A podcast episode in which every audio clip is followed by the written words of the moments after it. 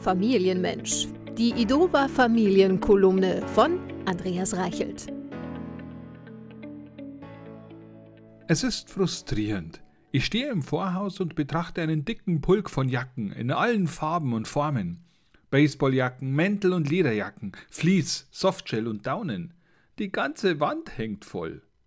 Meine Kinder aber stehen im T-Shirt draußen, denn sie werden ja nicht krank. Wir kennen das alle. Man will nur mal schnell raus, um etwas zu erledigen.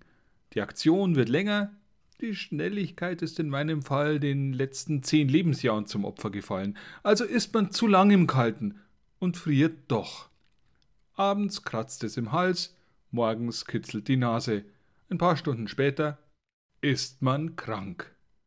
Ein ähnliches Phänomen ist beim Thema Regenschirm zu beobachten. Es wird schon nicht regnen, so meint man häufig.